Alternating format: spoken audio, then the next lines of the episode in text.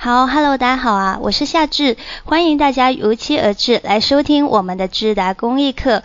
嗯，今天我觉得真的好适合我讲公益课啊，因为今天是立夏，立夏将至，代表着夏天也不远了，这是欢迎我回归的一个这一个宣传是吗？因为我已经很久没有来讲公益课了，之前告假了一回，所以现在又看到大家很高兴。那还是那一句老话，就是我们的面试其实是靠的是一张嘴的，那你们都要开口去说话，积极大胆的去抢麦，不要害羞，不要腼腆，就。不过现在已经看到有好几个人排在麦上了，那起码不会出现说没人答题的这种尴尬的场面。所以那谢谢大家捧场。那我们开始今晚的 第一道题。我没有挑日子好吗？我都不知道今天是立夏，是后来看到大家刷屏才知道的。好了，我们来看一下今晚的第一道题啊。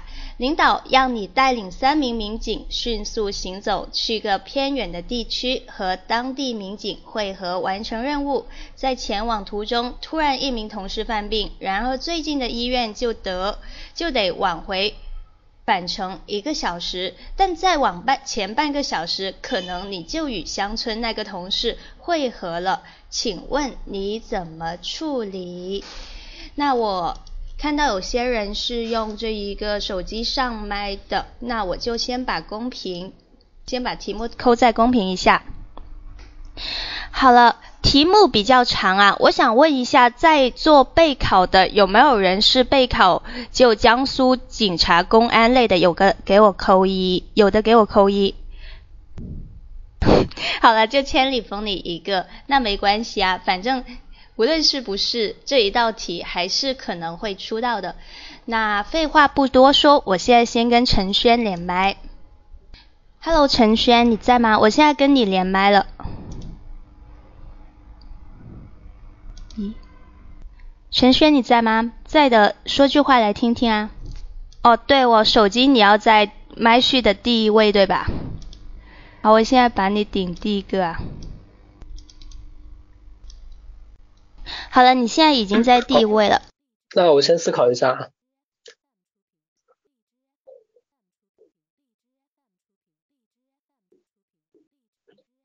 好的，考生开始答题。啊，在执行任务的过程中遇到同事身体不适。啊，在这种情况下，啊，面临着一方面是同事的身体，另一方面是工作的啊开展。我在这种情况下，我会尽量采取一种两全的措施去解决。那首先，我会先对身体不适的同事进行一个判断，啊，判断其啊不适身体不适的程度，其啊难受程度的大小，啊，同时会采取一些应急的啊救援或者止痛的处理。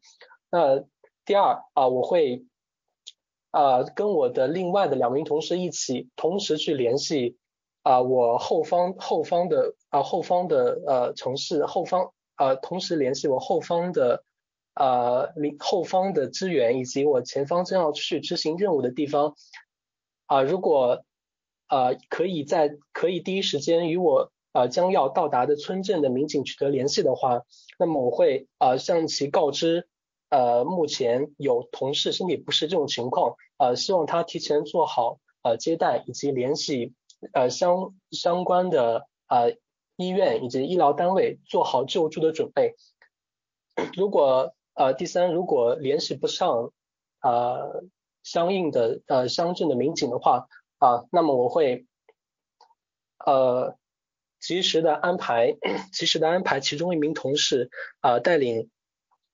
啊，带领啊身这位身体不适的同事原路返回，并且在返回的途中去啊联系我出发地的呃幺二零呃以及医院啊，在双方呃共同啊在双方的路线上形成一个相向啊，争取在最短的时间内使这位同志回到出发地得到应有的救治。然后第四啊，在送这位同志回到出发地治治疗的同时，那么我会跟领导。上把领导啊跟领导把这个情况进行一个汇报，同时跟我啊余下的同事呃继续去前往该乡镇去进行领导布置的任务啊，并且会在呃之后及时的关注呃同事的身体情况。啊，以上答题完毕，谢谢。答题完毕了呀。好的。陈轩，好久不见啊！就发现你答题是有一定的进步的，比我两个多星期之前听的进步在哪里？第一个内容是挺全面的，其实你分了分析了几种情况，无非就是。在这个前往途中，就是我们所谓的这个汇合地那里有没有相关的一些救治的措施，或者是救治的医疗点？即使没有这一个医院，有没有相关的这一个？如果有又怎么样？如果没有的话又怎么样？这是你的内容比较全面。第二个要赞扬你的是，其实你的人本精神非常好啊。面对这样的题，其实这一道题的难点就在于，究竟是要先救人，还是说要先去汇合完成任务？一个小时跟半个小时，这是一种很纠结的一个问题啊！究竟是要当一个好同事，还是要当一个好下属去完成任务？所以你做了一个很明。确的一个选择，或者是明智的一个选择，你首先做到的是救人，那你的选择是正确的，这是要表扬你的。好了，我现在要来拍砖了。你的问题出现在哪里？陈轩，你是要参加江苏省考吗？这给我扣一，对吧？那江苏省考的话，快要考试了耶。江苏省考的话，就是。七号跟八号啊，你还剩下两天的时间，你剩下两天的这一个时间，但是你的这一个流畅度提不上来，会让你整一个答题大打折扣。可能你本来在内容上你已经达到满分的标准，可是因为你的流畅度提不上来，你就可能只能打一个七十分或者更低。因为江苏省考打分比较严，打八十分是非常高的一个分数了。所以我建议你在剩下的这两天，可能说要把这一个完全流畅已经不太可能了，就把自己说的非常流利、非常出口成章，然后有气势，不太可能。但是你可以尽量的去控制你自己的一些语气词，例如说你在这一个卡卡壳的时候，或者是停顿的时候，甚至是。你在思考边思考边组织语言的时候，你很喜欢说一些呃的语气词，可以稍微去控制一下。当你在停顿，当你在思考的时候，你可不可以就不说话，不要把这么多呃字吐出来？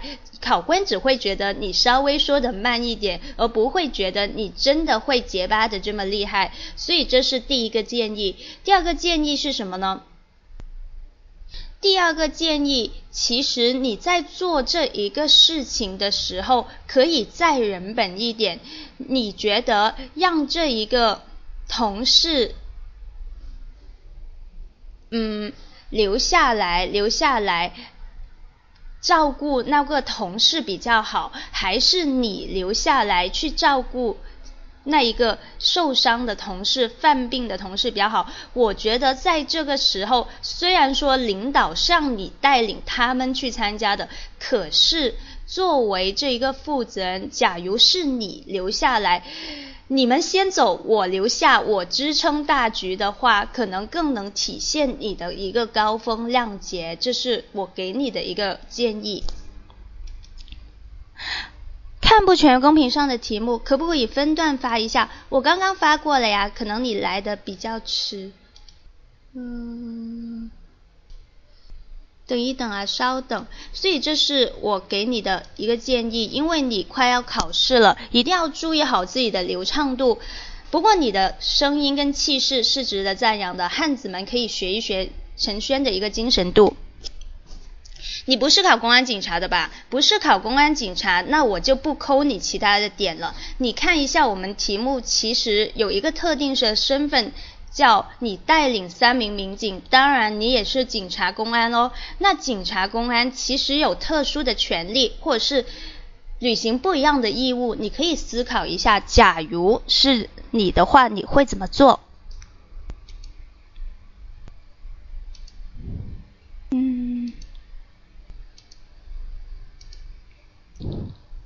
好啦，追远，追远你在吗？在的可以说句话来听听，追远。啊，老师能听到我说话没？嗯，可以，你可以思考一下，然后继续回答这一道题。好的，嗯，考生思考完毕，现在开始答题。面对题目中所说的这样一种情况，一方面，作为一名民警，完成任务是我的第一工作，但是关心同事以及尊重生命也是作为人所必备的一些品质。如果面面对这样一种任务和同事呃生命这样一种两难的情况，我会通过以下几个方面进行一个妥善的处理。第一，我会对于这名生病的民警，等其生病的具体情况进行一个研判。也许这名同事他只是患有一些常见的突发性疾病，身上就带有药物，那么我会将药物拿出来为他进行一个及时的服下。嗯嗯，通过这样一种情况呢，使他能够尽量控制住自己的病情。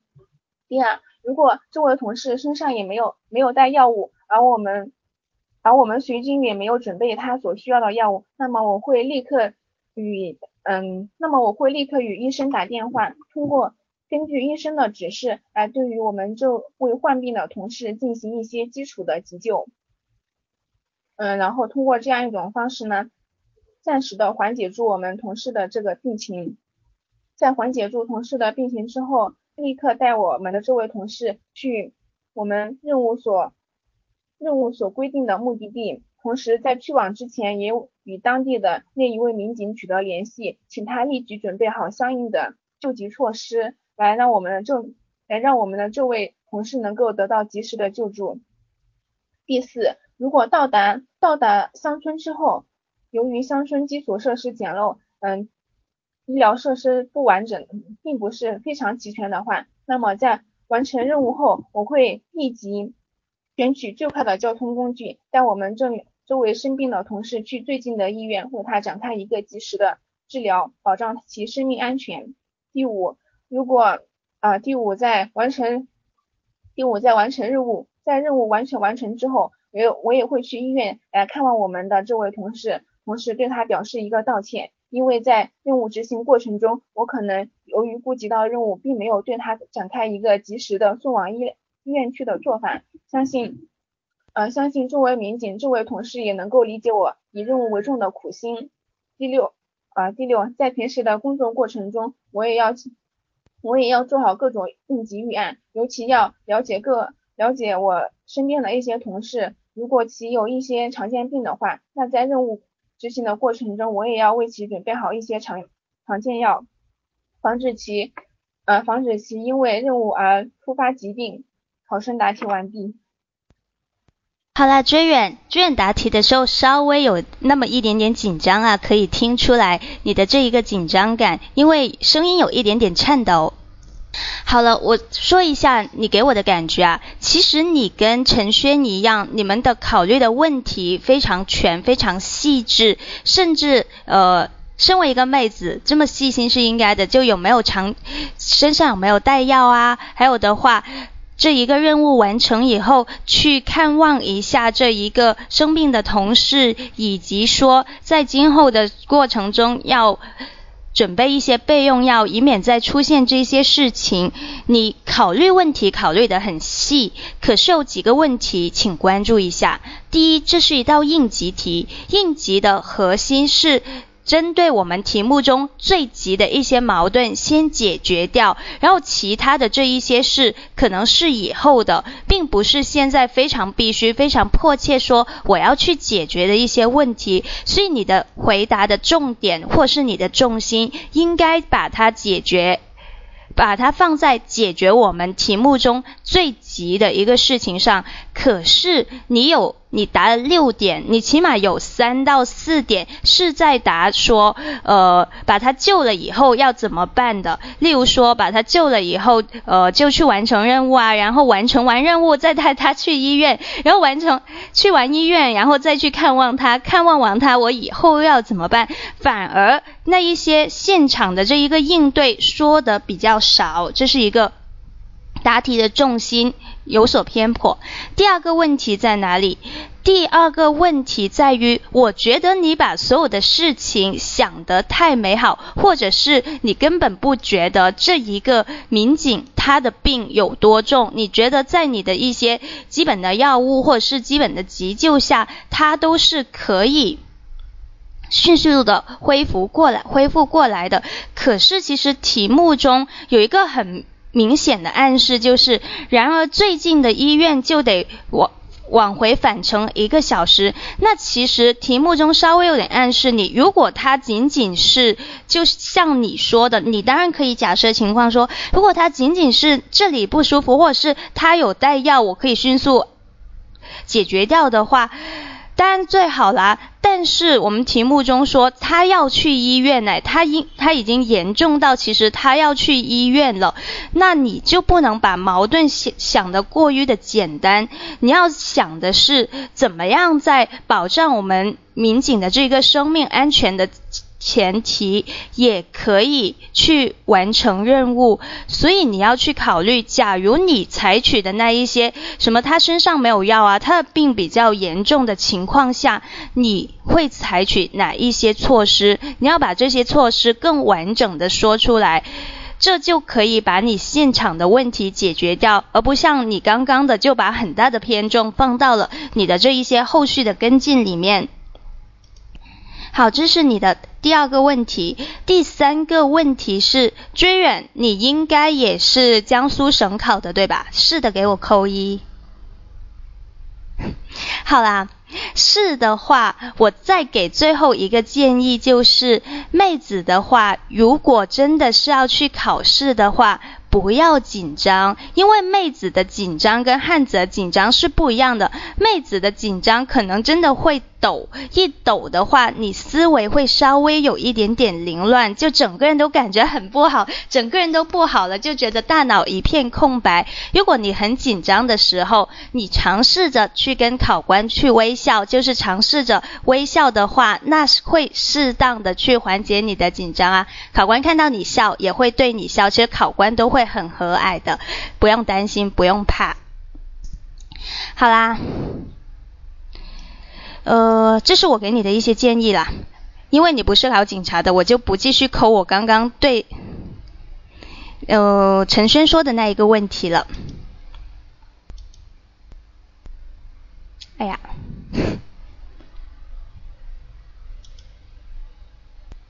我要回去。好啦，那那这样子的话，先把机器人移下麦。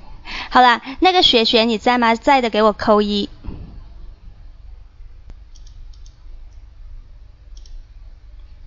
雪雪你在吗？雪雪你在吗？可以听见我说话吗？可以可以，你可以思考一下，然后回答这一道题。嗯，那我来回答一下这道题，因为之前有两位。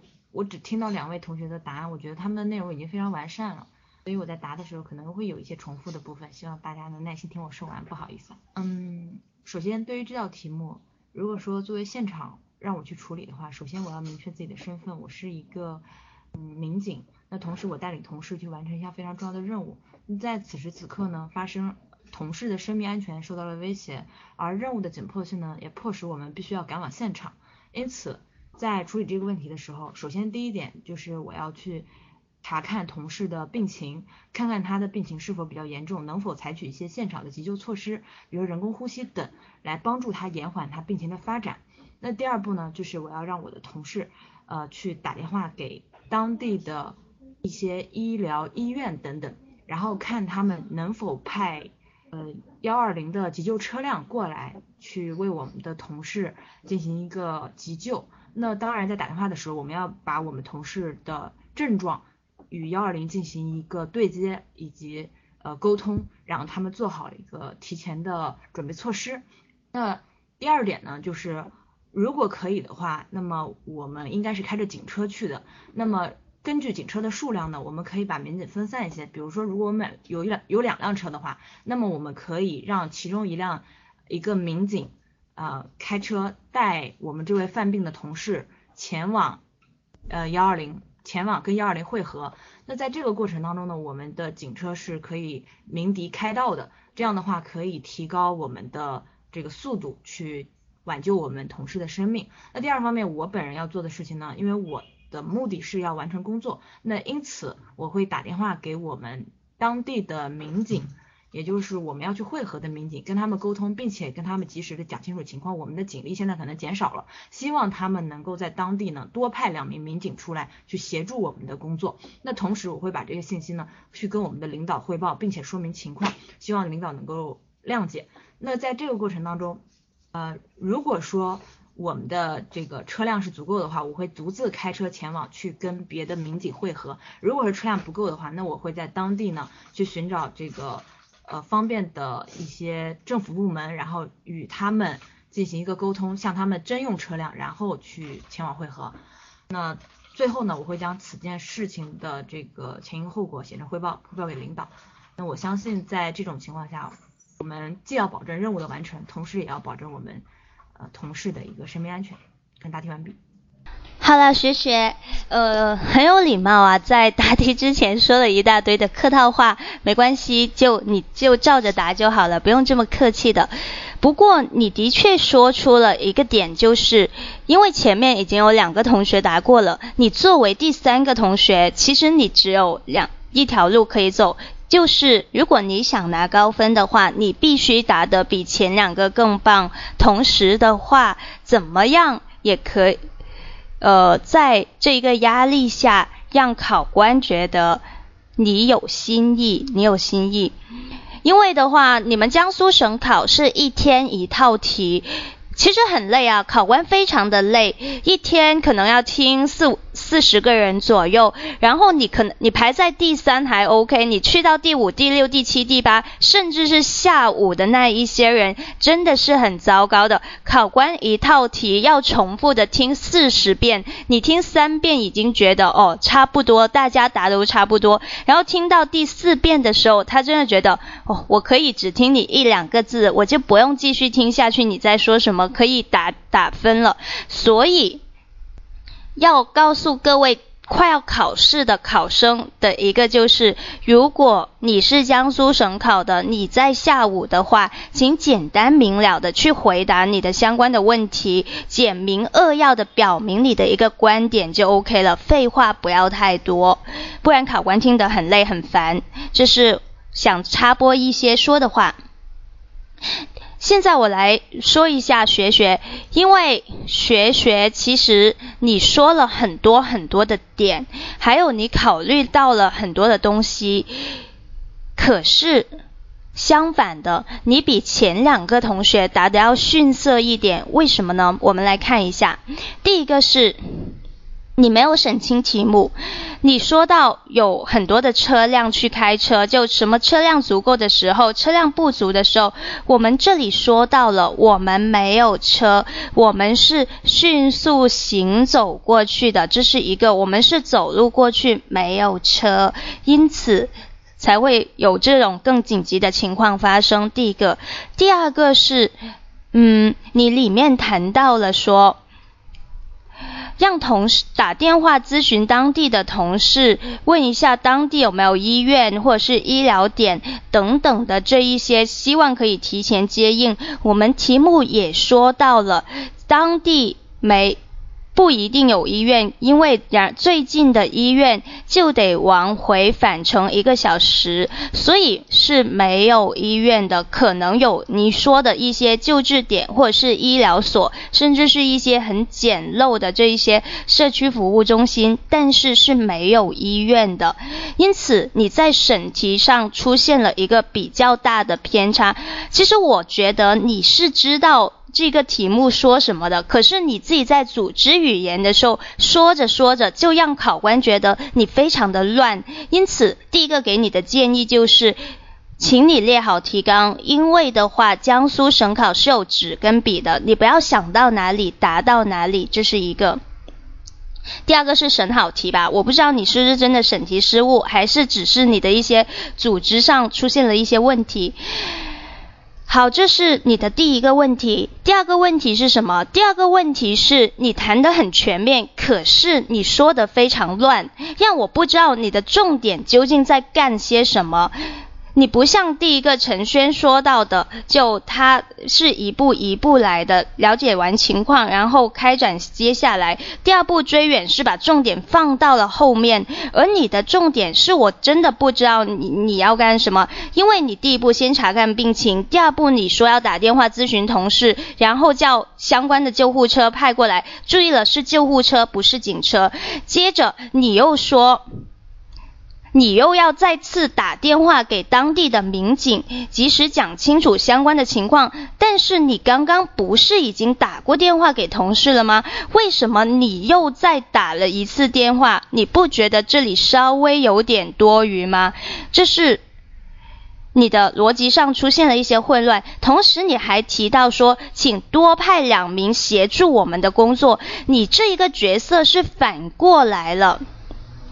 本来领导是让你去带领三名民警去协助当地的民警去汇合，呃，完成任务的。可是你反过来说要让他们就多派两名，因为我们少了一个人，所以要让他们去协助你。这是不是又是一个稍微的混乱点？混乱点。这是一个，而且其实你打这一个电话是非常不适合的。要打，就像你说的，你是要汇报给领导，然后要打也是领导向当地的人打，说我们这里出了一点小情况，呃，可能不能有这么多的人手配合你们，请谅解。你的身份也不适合去打这一个情况电话，所以我觉得你在这一道题里面有。那么一点问题让我感觉答的并不是很好，因此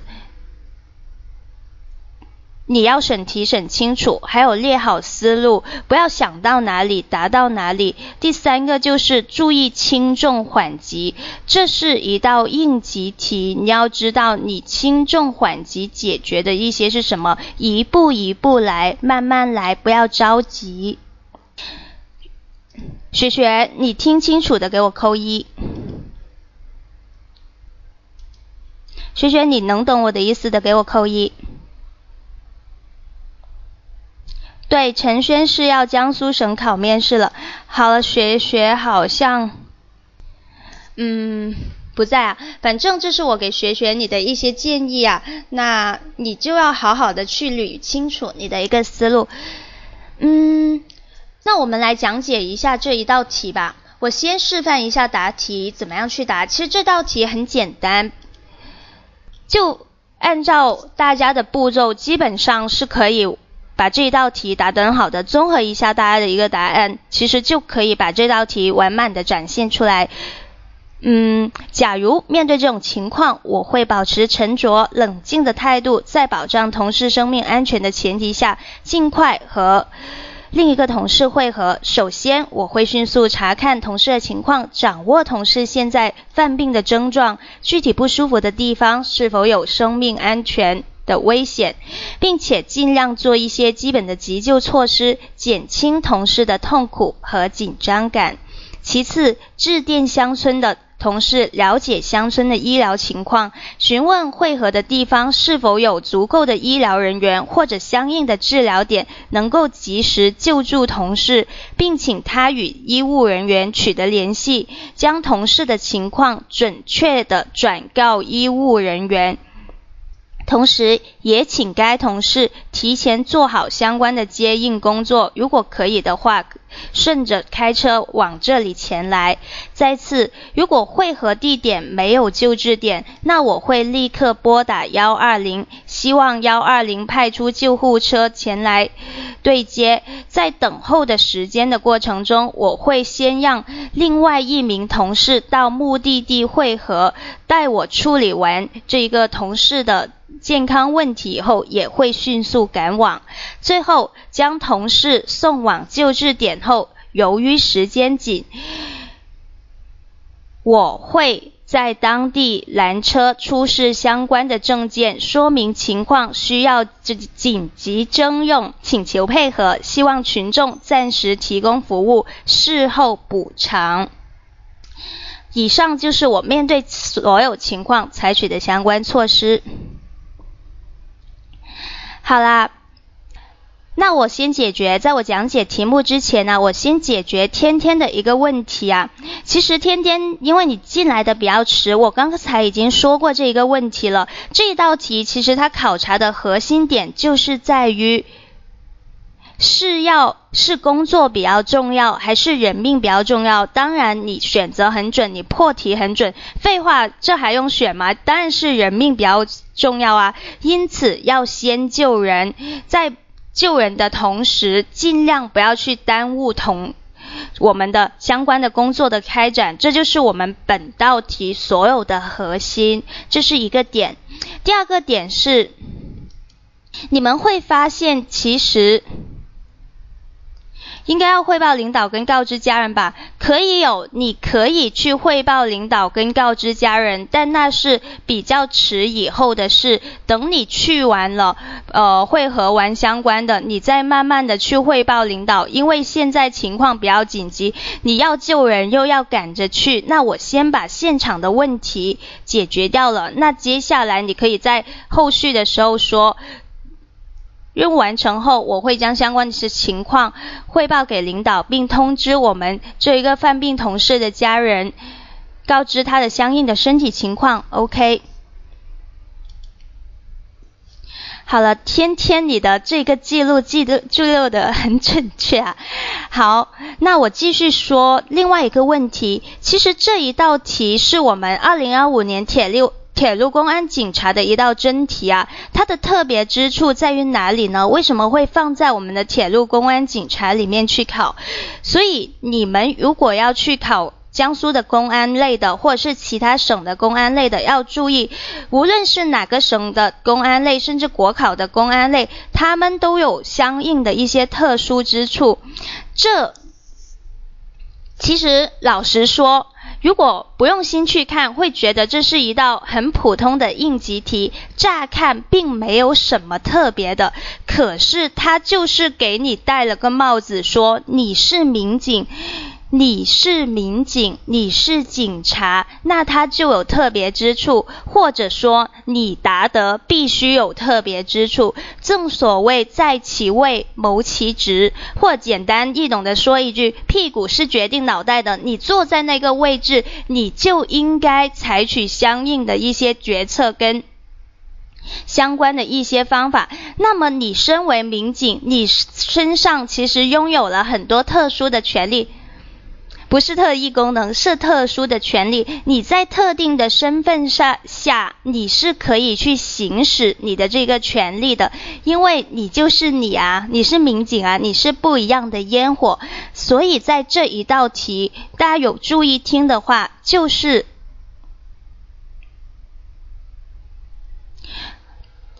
就是我在最后那么一点说到的这一个情况，我们会采取紧急的征用权，因为人民警察法是有相关的规定的。当公安机关的人民警察因履行职责的紧急需要，可以出示相关的证件，优先乘坐公共交通工具，优先通行。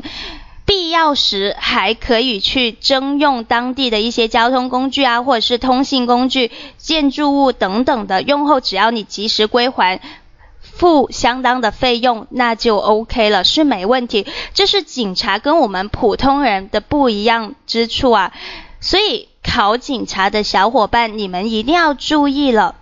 公安面试是有一定的专业性的，你要做一个合格的警察属离，那你就要本应本领要硬，因为宝宝的安全、宝宝的生命财产都靠你们了，你们跟普通人一样怎么可以？所以保护美女、老人、宝宝这些弱势群体就靠警察叔叔了，警察叔叔要去学习比较一些专业的知识。尤其在答题里面，你们会运用到，这是一个。好了，这是我想谈的一个点啊，大家要注意注意的。Hello，你好。嗯，好，我现在来回答天天你的问题。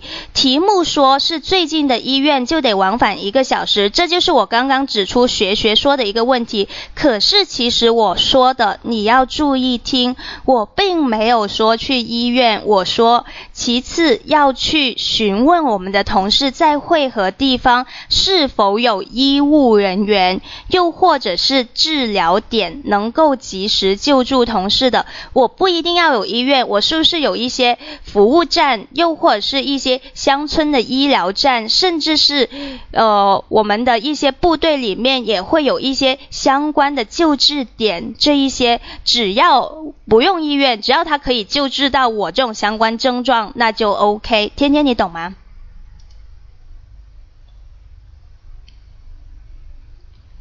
对了。对了，跟医院不懂，其实就抠了一下字眼，抠了一下字眼，这是关于这一个。其实这一道题无非就是看，如果打电话去问一下那边能不能救治他，如果可以的话，那你就去；如果不行的话，你就返回。在返回的途中。注意第二个点，就是因为你有三名的民警，你有没有必要说所有人都回去啊？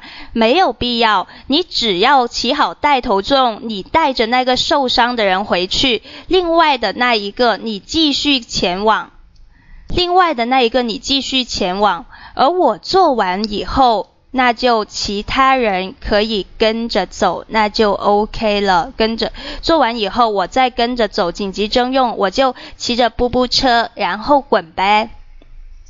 好，这是这一道题啊，大家都听懂了吧？对啊，相应的医疗人员也行。那这道题就说到这里。对的，题目手机看不到。嗯，看不到。我现在把第二道题打出来吧。第二道题，我先念一下题目，照顾一下手机的小伙伴们呐。一位护士带小狗去宠物店，价目表上。狗洗澡五十到一百元不等，而北京三甲医院静脉注射二点二元，吸痰一点五元。相比之下，护理病人还不如护理宠物，因此有人说医疗价格扭曲，人看病不如狗洗澡。对此你怎么看？好了，大家如果还听不懂，或者是像刚刚。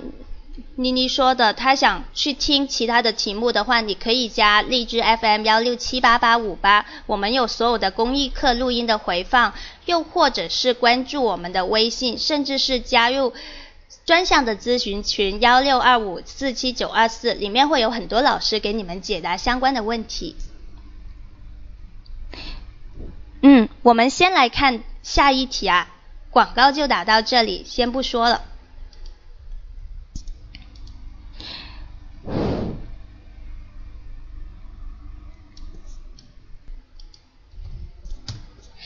唉，是那，所以你们要好好的爱护我，好好的去维护祖国的团结啊。好吧，千里风，你去你撤吧，去跟小班去听课吧。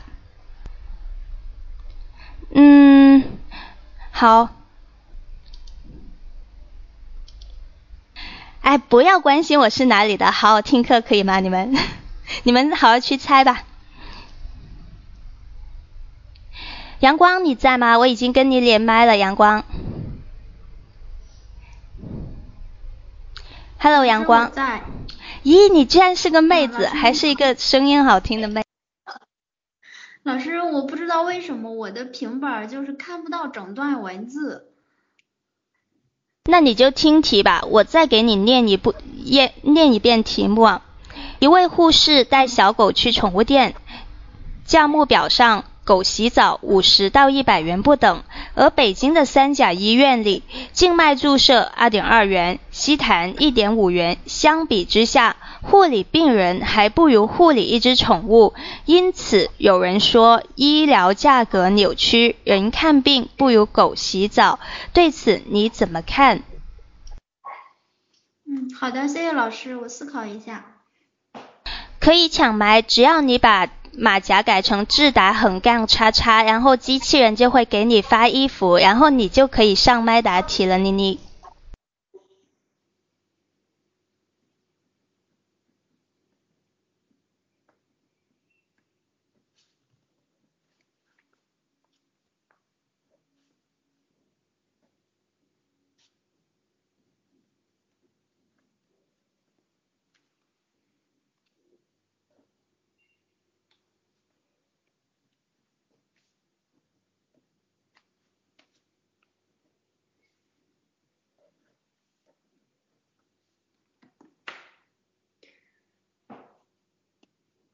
现在开始答题，老师可以听得到我说话吗？嗯，好的。我认为这种现象体现了我们我们当前呃，不好意思，我认为这种现象体现了我们当前政府关注民生，呃，体现了我们政府以人为以人以人为本的一种工作作风。我们的医疗价格在不断的下降，这也是我们政府践行呃践行为人民服务的一种具体体现。同时，也反映了我们当前社会上一种向上向善的良好风气。我们社会上的很多人，我们的爱心蓬，我们的爱心蓬发。我们社会上很多人对宠物的一种爱护，也体现了我们当前社会的一这样一种呃良好的核心价值观的一种表现。但是，我们也更应该看到其背后呃也反映出的一些问题。人看病还不如狗洗澡，那么这也，我认为这种现象产生的呃一些原因有以下几点。首先是由于我们这些宠物店的一商家利益的驱动，导致了宠物宠养宠物的这样一个价格的飙升，因此呃，比如说像这些宠物狗，它们的洗澡价格非常的昂贵。第二点是，我认为是由于我们当前。呃，所谓有市有市场就有供求，那么我们呃之所以价格高升，是因为我们当前社会上呃存在着养宠物的这样一种社会风气，有的人可能是真的是特别喜欢宠物，所以他他们才爱护宠物，同时也有很多人是由于一些呃跟风的一些形式，还有一些人是由于没有找到一种合适的兴趣而导致。而导致了一些呃来来来寻求自己寻求自己价值的一种体现，因此我认为我我们应该更好的规范这种现象，并同时引导引导我们社会这样一种良好的风气。首先，媒体应该发挥一种呃汇聚民情、启发民智的一种作用，通过向我们的社会弘扬一种社会主义核心价值观。让我们更多的人能够真正的将宠物，真正的爱护宠物，真正的呃发挥我们自己每个人的爱心，让我们的宠物也能够生活在，也能够在我们的蓝天下健康的成长。第二点，我认为我们应该对这些宠物家的宠物商家进行一个呃培训，或者是对他们进行一种思想思想教育，呃呃来。更应该通过我们的政府来调节这种，来调节这种不合理的价格。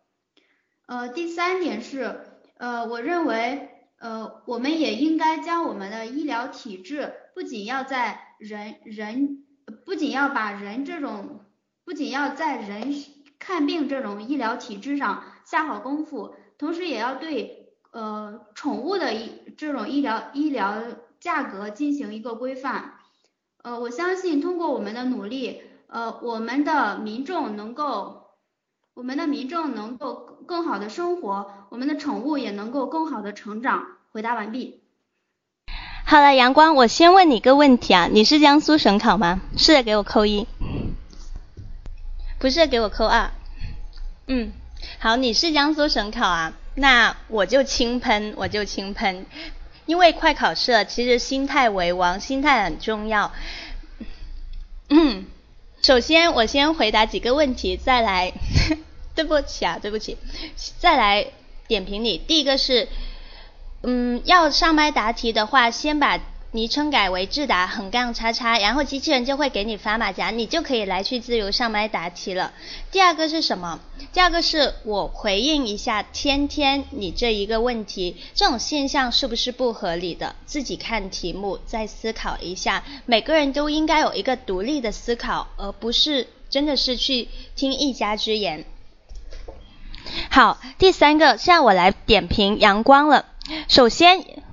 我知道你肯定是看不懂这一个题目是什么意思的。先不说你看不看懂题目啊，其实，在我们面试里面，应该有很多老师跟你们强调过一点，就是在面试里面，流畅是第一的，然后气势是第二的，第三是逻辑，第四才是内容。因此的话，你达到了前面两点很好，就是你的一些流畅度、气势跟逻辑都 OK 了，那你可以有一个基本的分，让考官给你留下一个比较好的现形象，那是。基本肯定会有，基本分肯定是有的。可是这一道题来说，阳光你是真的没有看懂题目啊，因此答得稍微有一点点糟糕。我已经给了人情价你了，如果是。老实说的，小班学员我就直接说了，就会说你完全是偏题了，又或者是其实你没偏题，只是你看不懂题目的一个真实意思。如果你们在下面有一些没还没准备的人，那你们就要好好去练习了。审题很重要，你你你是江苏事业单位的，那你还有时间去准备，因为。成绩刚刚出来，所以你们要多去练习，练习了才会发现你们的审题的重点在哪里，学会怎么样去审题。好，我现在去讲解你。其实，阳光，你谈到几个点，第一个，你是觉得。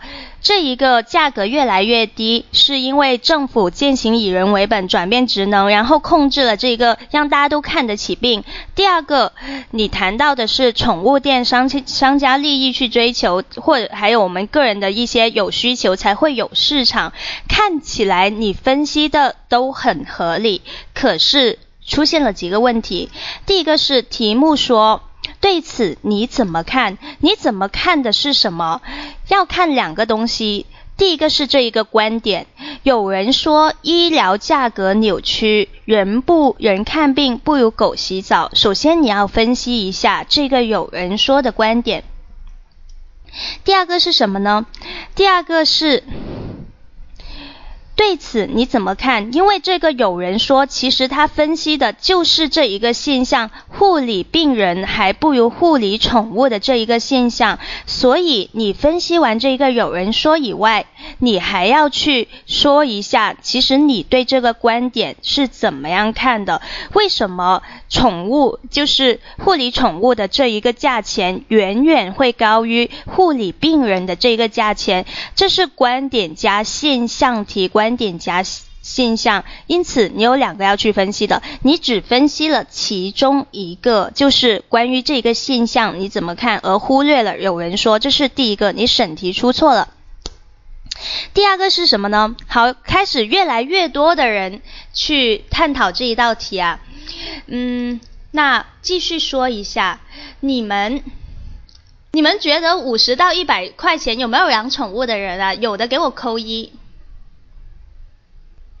哎呀，没有没有的话，你们不觉得静脉注射二点二元，吸痰一点五元，这些很便宜吗？你们不觉得这些很便宜吗？但是你们有没有发现，其实我们看病并没有降下来啊，我们看病的价格还是很贵啊。那贵在哪里啊？你看护理病人才这么少的钱，然后的话吸痰。这一些也这么少的钱，注意了，他这里说到的是护理病人或者是医生给人看病，其实的话，这是一种服务性的价格。对啊，看病还是很贵，看病为什么贵？那就是你们新闻还看得太少，或者是理论知识掌握的太少，天天新闻都在播，以药改，以药补医，以药补医，以。我们贵在哪里？现在的医疗价格之所以扭曲，之所以贵，是贵在着我们的医疗器材还有相应的药。医生给你开的那些药是收取你的这些费用。挂号哪里贵了？你看一下你的挂号费，即使你在三甲医院，如果你不开专家号，也就是三块钱或者是五块钱，只是难啊，对啊。贵在的是药的价格，是那些器材，什么体检啊，你去照个 X 光啊，或者是拍个片啊，动不动就收你几百块，甚至一千块，有这种感受的扣一。有吧？难道你们没有吗？对啊。本正的话，因为我前阵子眼睛受伤了嘛，我就去拍了个片，就就很贵啊。所，但是其实医院因为给我看的是医。眼科的主任，但是我的挂号费我挂的是专家门诊，也只是十块钱而已。专家门诊也只是十块钱，但是其他的药跟检查就很贵，因此你们要审清楚题目。所谓的医疗价格扭曲，扭曲的点在哪里？这是第一个。第二个，你们要去判断人看病不如狗洗澡。像刚刚有人说，一个是市场定价的，一个是普遍服务的，那这一个。你们觉得这个狗洗澡五十块钱到一百块钱是不是合理的？合理的，这是你们要思考的两个点。那你就可以答好这一道题，以及人看病跟狗洗澡，他们有没有可比性？他们在一起比较，是不是也是合理的？因为阳光，你没有去分析他的这一句话，医疗价格扭曲，所以你就觉得没有想到这个点。那我要给你的第一个建议就是。江苏的题目都很长，虽然它是看题，如果你有练习过的话，你会发现江苏的题目，即使你看了，你还会漏了很多的信息点，甚至是审题失误。因此，请刚才答题的学学跟阳光都要注意，啊，不是阳光，刚才。哦，对，是阳光，都要注意审题要轻，审题要细呀，这是江苏省考一个很重要的一个点。你们要去考试看题的时候，请给我睁大眼睛去看了，这是一个。第二个是阳光，其实你想的太普通了，就是你会把这一道题想的稍微有点浅浅啊，你缺乏一个独立去思考的一个能力，或者是透过现象去看本质的能力，你会看到的就是哦，对，我们的这一个狗洗澡很贵，可是它其实。并不是像你说的什么商家利益的追夺，或者是当然有需求也是这一个。其实你喂一只狗洗澡，洗澡虽然我不不养宠物啊，但是我有听过爱狗，就是洗澡其实要洗很久的。那我给它洗半个小时、一个小时，我才收五十块钱，不贵吧？我觉得其实不贵啊。那为什么？你会觉得是商家利益的驱使，是那一些所谓的跟风，它其实是不是合理的呢？你要自己去思考。第三个我要提的就是。你的措施要稍微更合理一点。你提到了一些，你说要去培训、去思想教育那些商家，让他们做个有良心的商家。毛线啊！你什么时候看到过总理给那一些地产大坑啊？又或者是我们魏则西事件刚刚出来，你虽然我们百度 CEO 被叫去谈话了，可是这一些你有看过他说给他进行培训，给这些？企业者进行一个思想教育吗？没有啊，肯定不会这样子做。我们能做的只是去提倡一个道德，提倡从这一个商业的良心，但是要去培训他思想教育，他根本就不可能啊。好啦，那我现在跟下一个人连麦啊。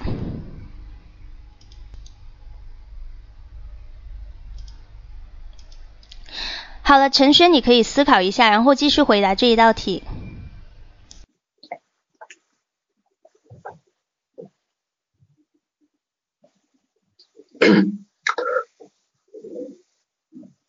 你已经在麦序前面了，陈轩，你可以回答。对啊，我知道。嗯，我我先思考一下。其实刚刚我想了一些，你解释之后，反而我思路有点乱掉了。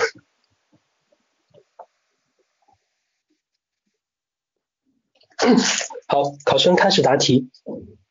啊，我个人在看到这种医疗价格扭曲，啊，护理人不如给狗洗澡这种论调的时候，其实我个人觉得这种说法有一些夸大其词，并且不符合市场的逻辑。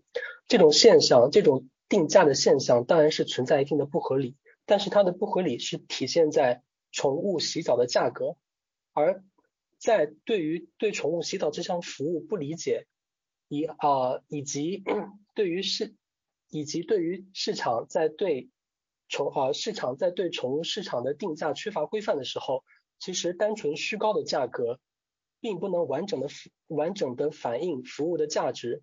所以其实这种说法，我觉得是对于人本思想的一种呃考虑的偏差，其实并不符合一种主流的价值观念。那当然，对于这种对于这种现象，我分析其中其之后的原因，我觉得可能有以下几个方面。第一，呃，是因为工商局等一些呃定价机构、物价局等一些啊定价机构对于宠物市场目前缺乏一个有效的监管，使得宠物相关方面的服务定价脱离了一个啊市场脱离了脱离了市场的监管，有了。过度自由的定价权，啊，第二，啊，是一些有这些论调的人对于医院的医疗服务理解的不够透彻，或者是将医院啊治疗将医疗服务高消费的这种啊对对医疗服务高消费的这种质疑转移到了对于这种社会现象的。负面的论述当中，啊，我觉得要有有效的去转变社会上这人们对于这种现象的误解，啊，应该从以下几个方面来着手。第一是相关的呃监管市场监管部门以及定价部门，应该对呃定价水平进行一个了解，并且帮助其制制定出符合其服务价值。以及正常的正常的消费消费水平的一个价格。第二点，我觉得国家应该继续的推进医疗改革，推进医疗保障，去保障医院服务的啊低价化，是是优惠低廉的医疗服务惠及啊全体的人民。第三，我觉得应该去提高医院服务人员的一种啊素质。培养起一种更高的价值追求，使其认识到医院本身服务人、服务病人、护理病人其背后的啊高崇比较崇高的一种价值理念，以此来缓解 人们对于护理人不如护理狗这种呃理解的误区。以上答题完毕。好啦，看来陈轩真的是被我的讲解思路说的有一点点乱啊。他在不断的推翻自己的一个想法，在他本来说的就是他觉得这个狗的洗澡的价格是不合理的，但是说着说着又觉得它是合理的。然后他也谈到了这一个医疗价格扭曲的这个问题啊。虽然你的分析上。给我感觉就是有点乱，其实我还没有捋清楚你的这一个思路，但是你的对策其实是很合理的。你的对策其实就是在解决怎么样去解决我们这一个医疗价格的这一个问题，国家要怎么做，然后其他人要怎么样做，这是有点乱啊，有点乱，可能你还没听清楚我的这一个意思。第一个。这一道题，其实你首先我们捋一捋思路，你首先要做的就是先把这个有人说的观点先分析一下。第二个你要分析的就是这一个现象，他所说的这一个护理病人还不如护理宠物的这一个现象，究竟反映了一个什么样的问题？究竟反映了一个什么问题？接着。你找到这个问题所在，你就可以去剖析它的影响也 OK，它的原因也 OK，然后提对策。那这就是这一道题的一个思路。呃，这是一个陈轩思路要自己捋清楚一下，先答什么，后答什么，稍微有点乱。嗯。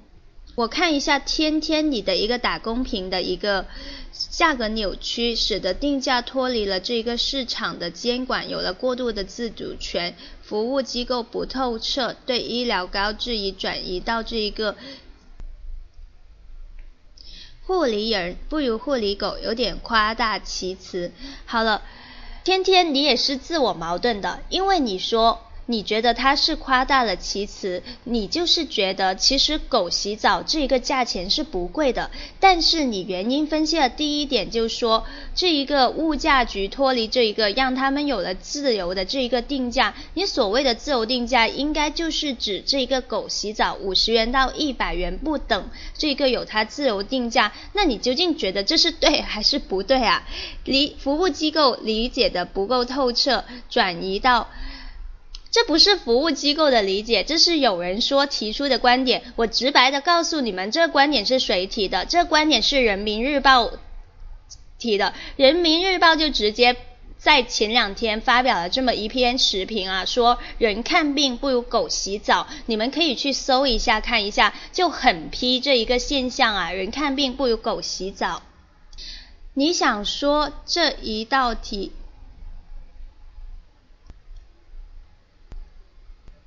嗯，天天在记录吗？好了，我我秀逗了。那天天你试着答一下这一道题吧。你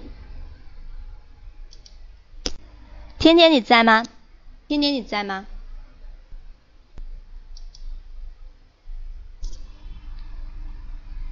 哎，我已经放麦了。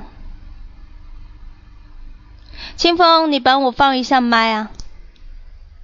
OK 了，你可以收到吗？我只是帮他做笔记，我自己的想法也是好乱耶。啊，考生现在开始答题。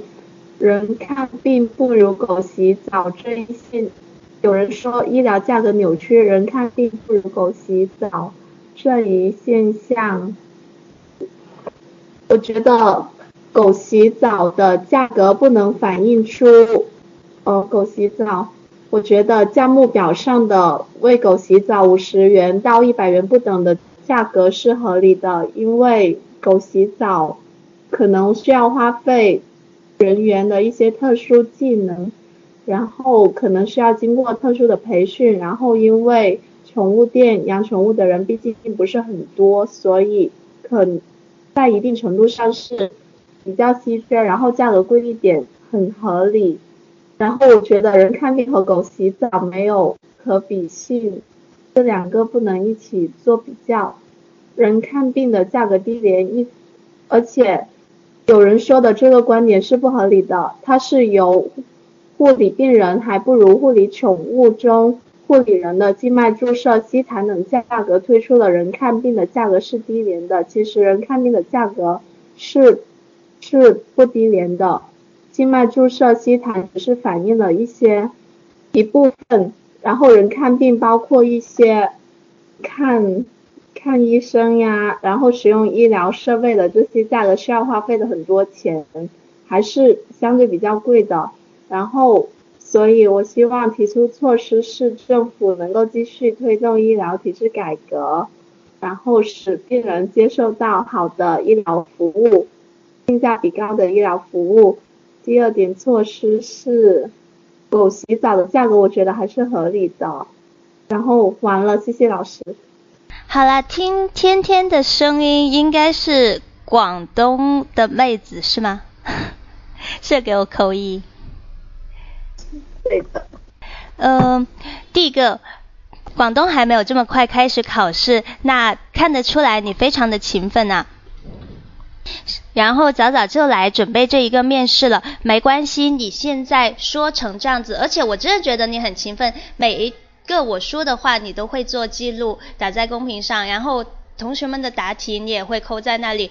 那好记性不如烂笔头，如果你认真，肯定会上岸的，这是一个一个要表扬你的地方。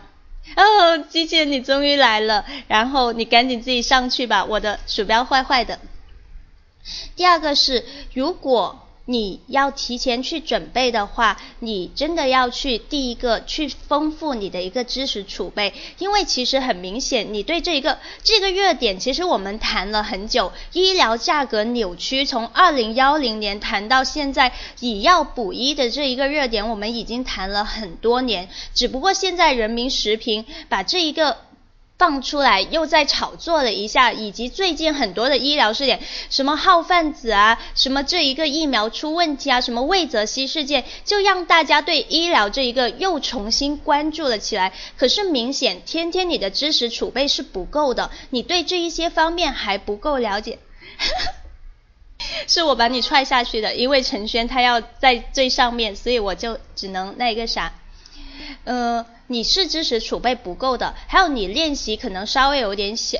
也有点少啊，就像你说的，你很喜欢打字，那你一直在下面打字，就像我开课一开始跟大家说的，面试靠的是一张嘴，而不是说靠的是你的打字水平怎么样，或者是你的组织写申论的水平怎么样，真的是要一张嘴才知道自己答的流不流畅，答的好不好，思维乱不乱，所以靠的是一张嘴。那我给你个建议吧，如果你想提前练习的话，你可以加。专项咨询班，因为智达最近在搞一个叫专项先导班，就是面试的先导班，只要八块八就可以跟着老师去练习，练习七天，八块八。所以去去练习一下，因为在先导班里面，我们会讲各种题型的练习，以及呃我们会跟进着这一个热点去刷题。加面试专项咨询群幺六二五四七九二四，就会有各种老师给你们答疑，怎么样去东西。那这里我就不卖广告，呃，只是给你个建议，因为很便宜，因为我们真的觉得好便宜，八八八块八要吐血，每每天要 不一样，当然不一样。小班的上课跟这个不一样，这是一个。第二个，我们还会有小班的这一个课程。小班的课程我们现在也在上的这一个过程中，二十六期。但是小班可能相对就比较贵，小班是二千二百八，但是小班是上到你上岸为止，就只终身学习。还有的话，我们会讲理论的知识，以及讲热点、讲专项的东西，就跟。先导班不一样，先导班就只是一个练习跟讲解，就很不一样。你们去咨询一下吧，或者是清风你。去答疑一下这个问题，我继续给你点评啊，天天，因为你是准备的，那我就不抠你的内容。第三个就是你对一道面试题，对一道综合分析题，你是完全没有概念的，你不像刚刚阳光答的那样，你会发现他已经有了基本的框架跟思路跟模板在那里，他知道要先答什么，后答什么，先分析，然后过渡，然后谈对策，他都是非常有套路，一步一步来，即使他不知。知道我这道题在讲什么，可是他还是会答得有板有眼的。你们有没有发现？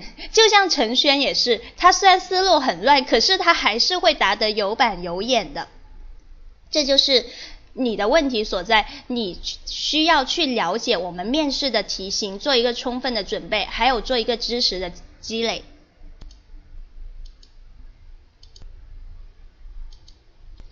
尼玛，我鼠标是坏掉了吗？烦了。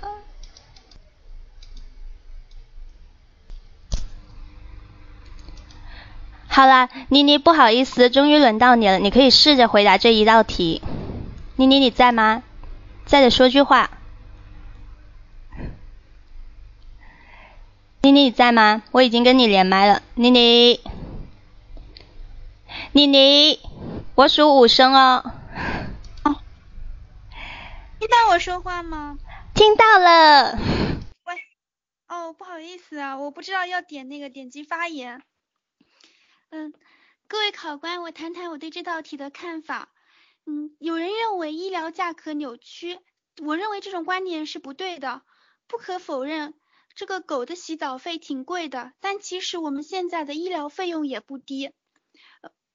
比如说，我们的医疗设备检查一一项就可能花费很多钱，而且药的价格也挺挺贵的。一种以药以药养医的现象普遍存在着，使得很多人还是看不起病。也也有人认为护理病人不如护理宠物，但是其实宠物店还是相对比较少的。而现在随着我们中中等收入阶级不断的呃呃不断的增加。越来越多的人养起了宠物，这个宠物的需护理需求是比较多的。与此相呃匹配的是我们的兽医还是比较少，所以导致这种供需的不平衡，物以稀为贵，价格必然会随之上涨。这是也存在着一种市场价值规律为主导的下导致的一种价格的偏高现象。但是我觉得将狗跟人相比较还是没有可比性的。嗯嗯，通现在在宠物店，宠物店价格的上上升，嗯，狗的洗澡费比较贵，呃，也也体现了我们人的我们我们大家生活水平的提高。对小动物的呃喜喜爱也越来越呃越来越多的人养起了宠物，嗯，我认为呃可以从以下几个方面解决呃出现的一些问题。首先，我们政府应该放开宠物店市场，鼓励更多的人进入，让市宠物市场可以。供需达到一个平衡，那么价格也会相对合理起来，同时也有助于我们这种宠物店这种服务业成为一个新的经济增长点。另外，我们也要破除以药养医的局面，让医疗价格真正低起来，这是一个必要走的路径。嗯，通过通过嗯我们的医疗体制改革，让这种医疗卫生机构的公益性。嗯，低价能够真正的惠及每一个老百姓。答题完毕。好了，咨询群机器人，你要好好帮助我，要记得要远程协助我。好，我我我现在 我也很紧张，听了萌妹子的声音以后，突然觉得自己没有了气势，因为不够太软。嗯，李宁，我给你点评一下，你这么快就下麦了。听得出来你是第一次上麦，因为很紧张，声音真的很紧张，不仅在颤抖，然后思路很乱，所以不用紧张。我是智达里面最软妹的，我从来不喷人，大家都知道的，凡是智达的人都知道我是最软妹，我从来不喷人，不用紧张。好了，这是第一个，第二个是什么？能不能讲思路？讲啊，我会讲思路的。等我先点评完。第二个是什么？第二个是在这一道题里面，其实你跟前面几个人一样，你答的是前后矛盾的。就是你本来是觉得这一个宠物店的是合理的，可是说着说着你又觉得它不合理，以及你在提对策的时候，你也说到了要给宠物价这一个价格给它重新的定价，使它更加合理化。那。也是你的一个逻辑出现了一个混乱。你的第二个问题在哪里呢？第二个问题在于你的语言组织需要下一点苦功夫。你的语言稍微有点频繁，或者是你的这个口语化现象会比较严重。在一道综合分析题里面，我们很讲究的，这是一个语言的功底，所谓的一个娓娓道来，你要去。把你的语言给丰富起来，怎么样更好的去组织，而不是像平时聊天样子就随随便便的去说话，让它更有逻辑，或者是。更合理的把它说出来，更专业的说出来，这是你的第二个问题。第三个问题是，就像你说的，你刚来，你跟天天一样，都是一只小白，因此你对基本的这一个怎么样去答一道综合分析题，你没有一个基本的框架，所以显得就会比较的凌乱，找不到重点在哪里。嗯。不会专业的话，去找专项咨询群去咨询，他会告诉你的。好啦，那我就开始讲思路了，因为我见你很心急，一般我只请三个人去上麦去答一道题目，因为大家都时间很有限。那看你第一次来又很着急要答题，有这样的信心或者是去答题，我都会鼓励。那我现在先示范一下答题，大家听一下。如果我去答，我会怎么样去答这一道题啊？请认真听。刚刚想听思路的，先去听一下，看一下听了我的答案，你的思路会不会清晰很多？各位考官，现在我来谈一谈我对这一道题的一些看法。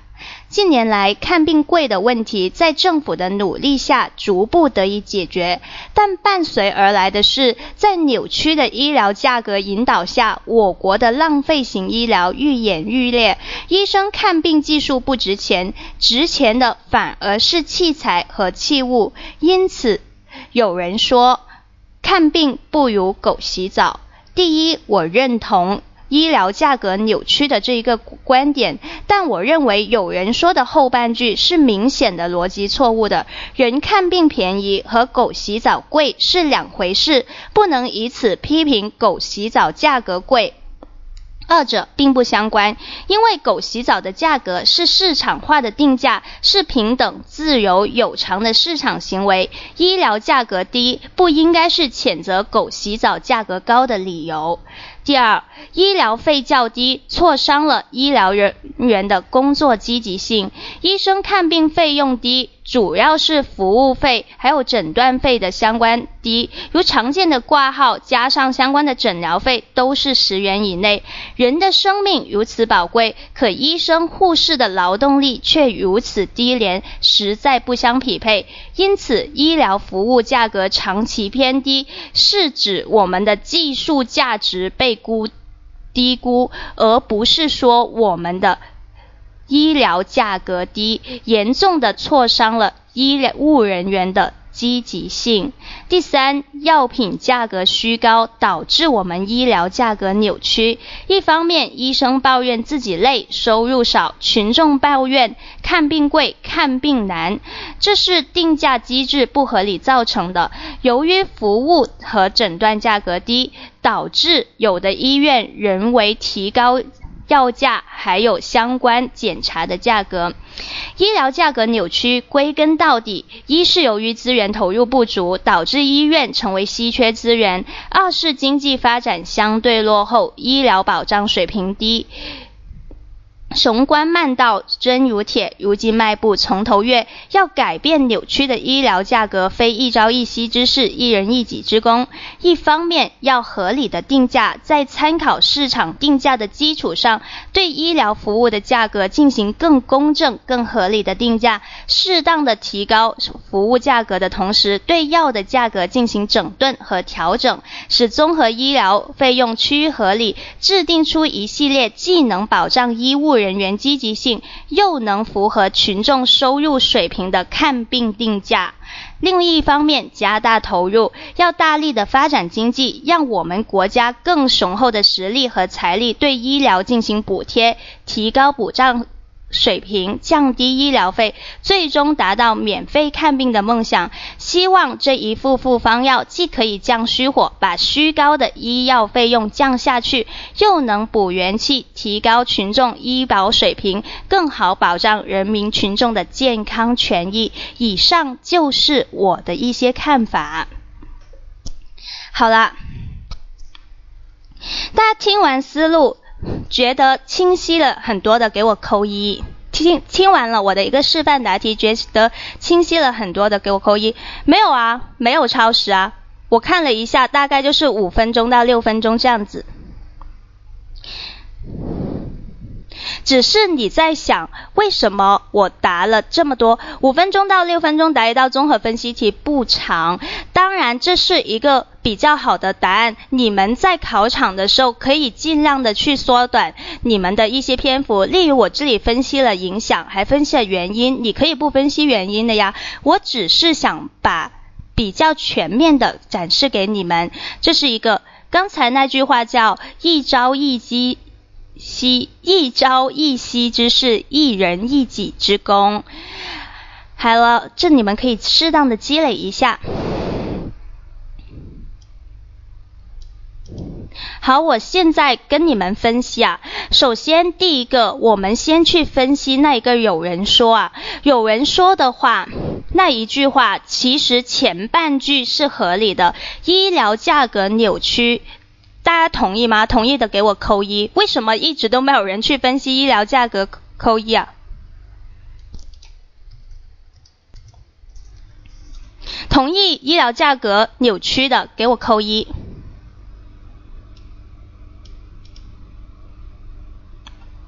对呀，所以为什么你们没有人去肯定这一个啊？大家都把重点放去了这个，你是是要去？肯定一下，他的这个观点是前半句对的，后半句错的。所以你先要去肯定我们的这一个医疗价格扭曲，这个事实是大家都承认的。不然为什么我们就一直在喊看病贵，看病贵？可是国家已经在做工作了，可是看病也很贵，因为国家还没有完全的破除以药补医的这一个现状。但后半句是不合理的。我夏至至在这里问一个问题，我想问大家一个问题，就是很多人听我的公益课，第一个感觉就是我声音很好听。对我声音很好听，那是不是意味着我答题不行？这是不合理的嘛？你不能说因为我声音好听，你就去否定我答题不行，或者是我答题答得不棒，又或者是因为我声音比陈轩好听，就说我答题不如陈轩，那这是不同在一个起跑线，它是两样的东西，它不能比较。或者我这样问还不够明显，那我就再问一个大家。的问题，我们吃的米饭是不是很便宜？但是狗粮、猫粮很贵，是吧？那是不是能不能说我们吃的没有他们好？就因为我们不够它贵，是不是就意味着我们吃的没有他们好啊？那你是不是要去吃狗粮跟猫粮啊？你不要吃饭啊，饭这么便宜，你不要吃啊，你去吃狗粮啊，我强硬给你喂狗粮啊，你吃吗？对吧？所以你们要明白这个逻辑是错误的，它不能这样去比较，它不能这样去比较的。就像你上午是可以么么哒的，你中午还可以啪啪啪，你晚上还可以嘿嘿嘿呢，你怎么可以这样去比较呢？就不能说你上午么么哒了，然后你中午跟晚上你就不啪啪啪。不可以这样比较，所以你们要明白，这一个人看病跟狗洗澡，它不在一个平面上，不能这样去比较。因为这个狗洗澡的价格是一个市场化的基本定价，它是平等的、自由的、有偿的，是一个市场的行为。而医疗价格的定价跟我们这一个狗洗澡的价格的定价，它是两回事。你不能因为医疗价格低就去谴责别人消费太高，而且我刚刚说了，狗给狗洗澡也很累的，好不好？只是你低了，你就不能去谴责它高啊。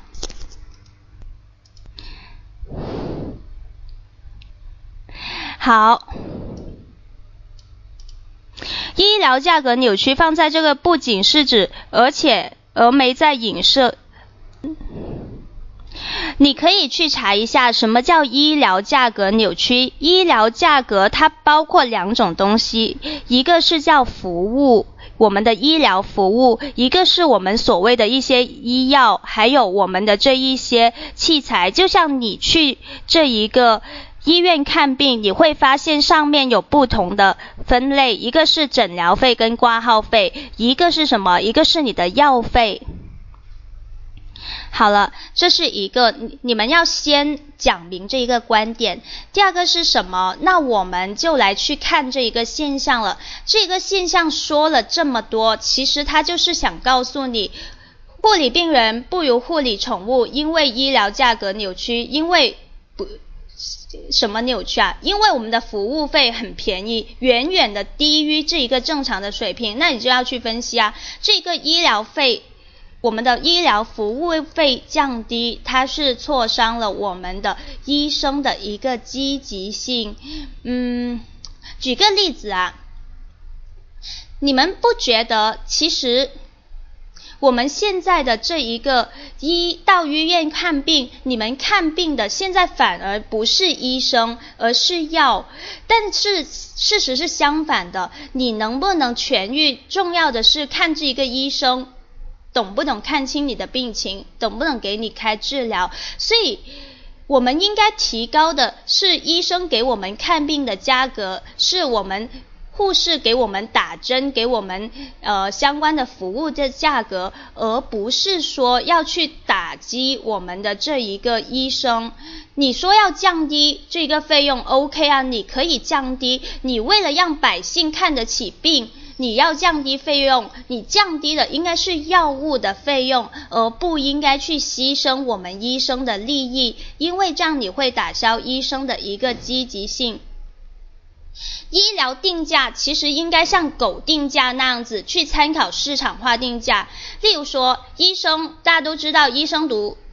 读本科，他要读六年，他要读六年本硕连读，而不是读五年。如果本硕连读的话，可能读六年，甚至是本硕博连读读八年。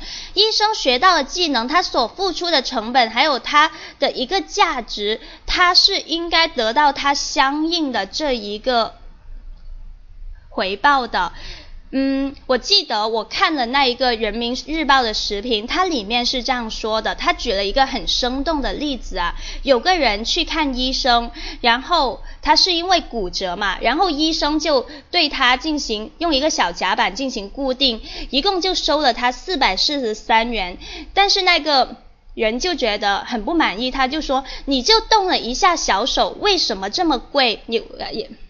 为什么这么贵？那个医生就很不屑的跟他说了一句话，但是我觉得说的非常有道理。他说：“我从小到大都是尖子生，我在骨科领域干了十五年，才学会这样动一下手就可以帮你痊愈。你觉得算贵吗？因为。”医生苦练了十几年，他才掌握那那么一门医学技能，这是真正的所谓台上一分钟，台下十年功。可是，在你们或者是在我们所有的患者眼里，就是动动手而已。但是他的技术价值得不到你们的尊重，因为他你们看着他就觉得他值那个十块钱的价格啊，在我们的这一个。呃，国家给他定价，他就是十块钱的诊疗费啊，诊疗费的价格。所以的话，这是很不合理的，很不合理的。好了，这是一个大家要明白的这一个点。为什么说医疗价格不合理会挫伤我们医务人员的积极性？第三个是谈到这个医疗价格的扭曲，主要是原因药品的虚高，而不是因为这一个医生的这个问题。因此要去破除以药。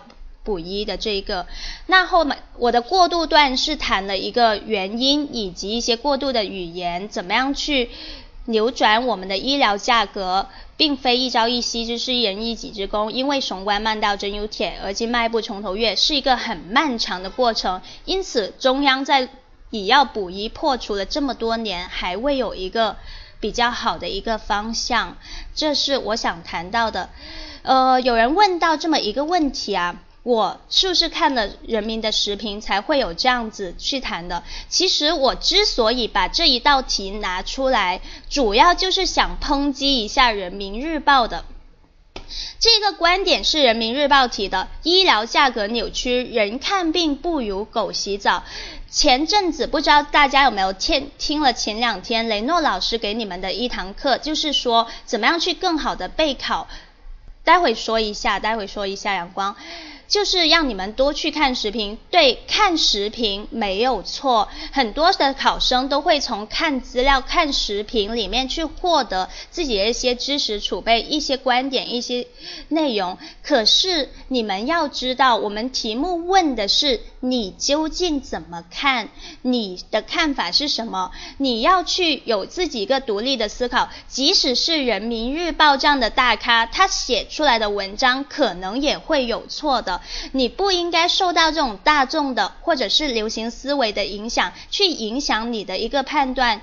你要有自己的一个想法跟看法，不要随波逐流。你要做出一个独立的思考跟能力，这才是我们公务员的一些基本素质。为什么要考一道综合分析题啊？不是考官想为难你，又或者是什么？因为在政府的工作里面，你们会看到很多不合理的现象，你们需要去思考这背后的原因。因为百姓需要你啊，只有你去真正的去看到了问题，那你才可以去解决，才可以去破除。所以你们每个人都要去独立的思考，而不是说把一道综合分析题答得很套路，说国家层面应该怎么做，然后媒体层面应该怎么做，个人层面应该。该怎么做？对，是怎么做？可是考官不是想听你的这些套路，他是真真正正是想听你的一个想法，你究竟是怎么样看待的，而不是说国家怎么看待的，媒体怎么看待的，或者是群众怎么看待的？他问的就是你。因此呢，我是非常希望大家有一个独立的思考的。嗯，好了，这是一个我想说的。当然啦，大家听我在这里说的牛逼哄哄的样子，对吧？就好像逻辑很很厉害，可是我不是最厉害的那一个。在智达，我们有一个逻辑很清晰，一天到晚喷我的，我也是他教出来的。有一个教导主任叫莫南辉，他。的这个神一样的分析能力，以及我们有一个中分大神，他经常会开中分专场，叫杨清基卓老师。你们有兴趣可以去听一下荔枝 FM 幺六七八八五八，他们过往的一些录音，你们就会发现人外有人，天外有山。如果你们想继续跟他们学习，加咨询群，这些我不说了。接着去说一下对策啊，对啊。灰灰喷人最厉害，有人见识过了就知道啊。说一下对策，其实这里说到底了，我们转折去谈的就是怎么样去破除这一个医疗价格扭曲的问题。两个方面，我谈了两个方面，我只谈两个方面，因为综合分析重分析而不是重对策，重在去谈分析啊，所以我一般分析对策都会谈很少。谈了两个方面，一个就是要去合理的定价，要再参照市场定价，就像狗，它就是市场定价的狗洗澡。那我们医疗服务虽然是大众服务，可是你是要也要参照医疗定价。我刚刚有看到有人打公屏说，政府的手不能伸得太长。对啊，你也要在参照这个市场定价的基础上，进行一个更合理、更公正的定价，使我们的费用。稍微的调整和整顿，让我们的医务人员的收入给提高起来，不然哪里有人想当医生啊？付出了这么多，回报这么少，大家都走了不当医生，那我们怎么办呢？看病的时候，这是一个。第二个我谈到的是要加大投入，为什么加大投入呢？因为其实你们有没有觉得，医生的？费用可以提高，医生的费用可以提高，药的费用你可以降低，这其实没有一个矛盾。有人就很担心，医生的费用提高了，那我看病也还是很贵啊。那为什么你要去想这个问题啊？这个问题不应该是政府想的吗？政府就应该让我们的看病费用降下来。所以医生费用高了，要负责也是政府给你负责。你买了医保的耶，你交了这么多钱，所以应该让我们的国家有更雄厚的实力跟财力。把我们的医疗补贴给提上来，把我们的保障水平给提上来。所有我们现在医保只给你保那么一部分，就报销那么一点点。如果提上来以后，说不定终有一天，他可你们可以达到一个免费看病的梦想。所以要加大投入发展经济，那才可以真正的免费看病。嗯。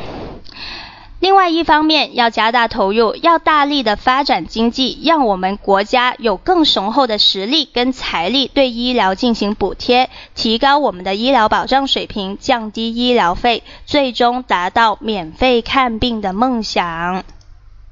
好啦，这一道题听懂的给我扣一，这一道题稍微有点绕，我就说的比较久了一点点。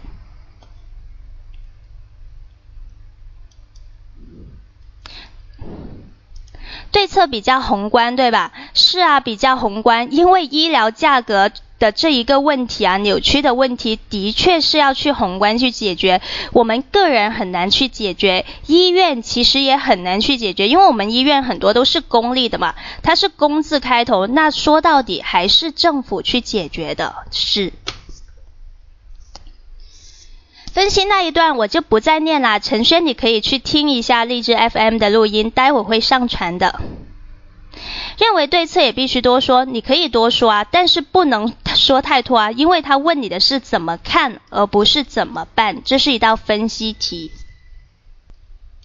以我看到有一些新面孔，哎，我要把小妹提上来看，听一下她的答题，因为其他人都答过两次题了。有啊我就是用苹果版的呀。好我们看第三道题啊。你们办事大厅业务繁忙开通了电话办事办理事务的热线但群众抱怨电话打不通领导让你解决你如何解决？为了方便手机党我先在公屏扣一下。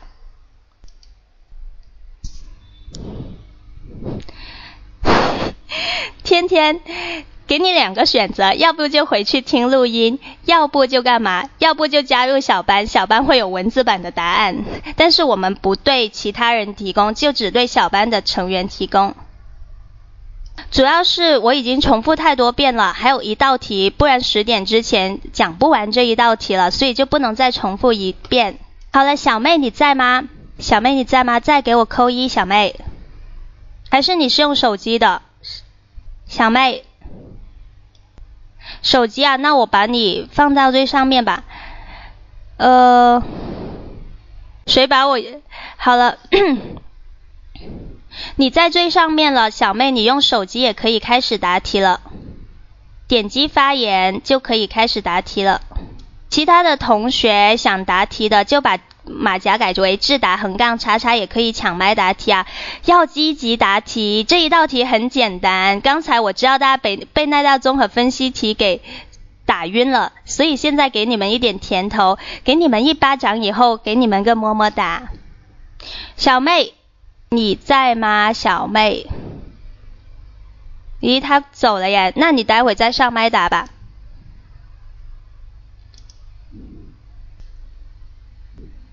天天，你已经连麦了，你可以说话。老师听得见吗？如果办事大厅业务繁忙的话，领导要我解决，我会这样子解决。首先询问群众。电话打不通的原因，然后请技术人员帮忙查一下，看一下电话打不通的原因是什么，然后请技术人员帮忙解决。一方面，还要安抚群众的情绪。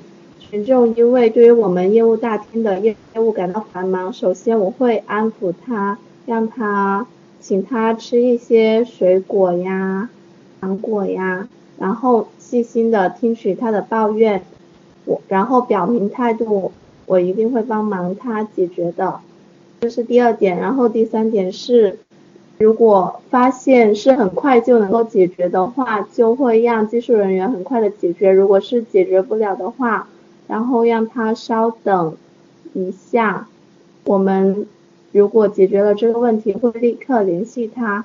也可以在休息的时候询问他所要办理的业务是什么，提前做好准备，为该名群众及时解决他要办理的问题。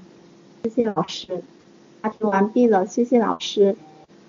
嗯，我知道你答题完毕，可是 我的鼠标不灵敏，所以就老是按不了那一个那个啥。好啦，有人发现说陈轩说你没看题，完全跑偏了。嗯。所以呢，天天你这一道题又犯了一个小错误啊，就是审题上出现了偏差。你再审一下题啊。但群众抱怨电话打不通，领导让你解决，你如何解决？这其实不是一道应急题，只是说你们开通了这一个政府热线，然后呢，这些人呢就说打不通啊，领导让你解决，解决的不是说呃去。谈一谈他为什么抱怨呢？解决的是电话打不通的这一个问题，领导让你解决的是电话打不通的问题，所以实质上这是一道组织题，组织题这是一个审题要清晰。第二个是。因为你审题审偏了，所以在接下来的答题你也是稍微有点偏差的。第三个是不要怕答题的时候要自信一点，即使我审题审偏了，你也要一本正经的去扯谈，觉得自己牛逼哄哄的样子，考官说不定就会被你这种阿 Q 精神给打动，还会给你一点基本分。好，阳光我跟你连麦。哦，小妹小妹来了。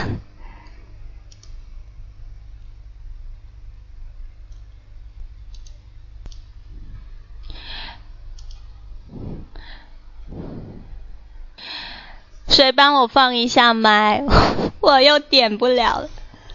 好了，OK 了，小妹你又在上面了，你点击发言就可以说话了，你再试一下。我看到你麦亮了，可是我听的不是很清楚。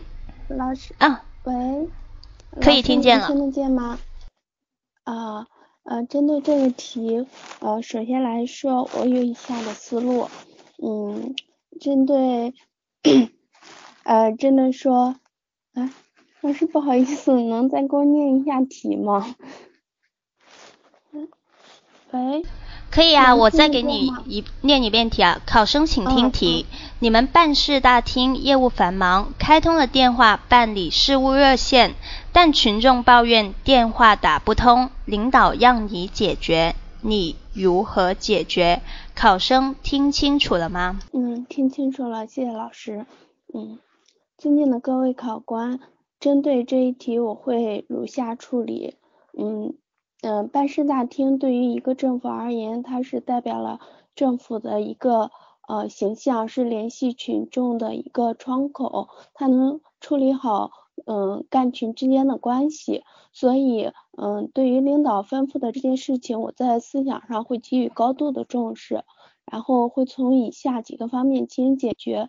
首先来说，我先了解情况，嗯，了解人民群众，嗯，针对嗯打不。进来电话这个问题，呃呃，这么一种现象进行一个了解，然后了解一下，呃，之所以会出现打不进来电话的一个原因，呃，二是我会以一个公开信的形式，对于这一次的问题，呃，做出一个承诺，给呃人民群众一个交代，然后，嗯，呃，安抚一人民群众的一个怨愤的呃怨愤。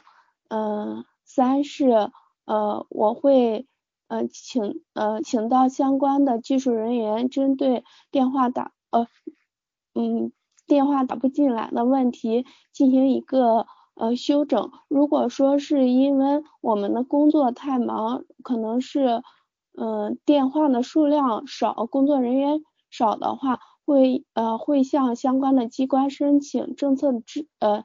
资金的支持，然后增加人手和嗯增加人手和电话的数量，然后使得我们的这个工作得以呃呃顺畅的进行，能够消除人民群众的一个怨愤，使我们树立更好的政府形象。呃，老师，我的回答完毕，谢谢各位考官。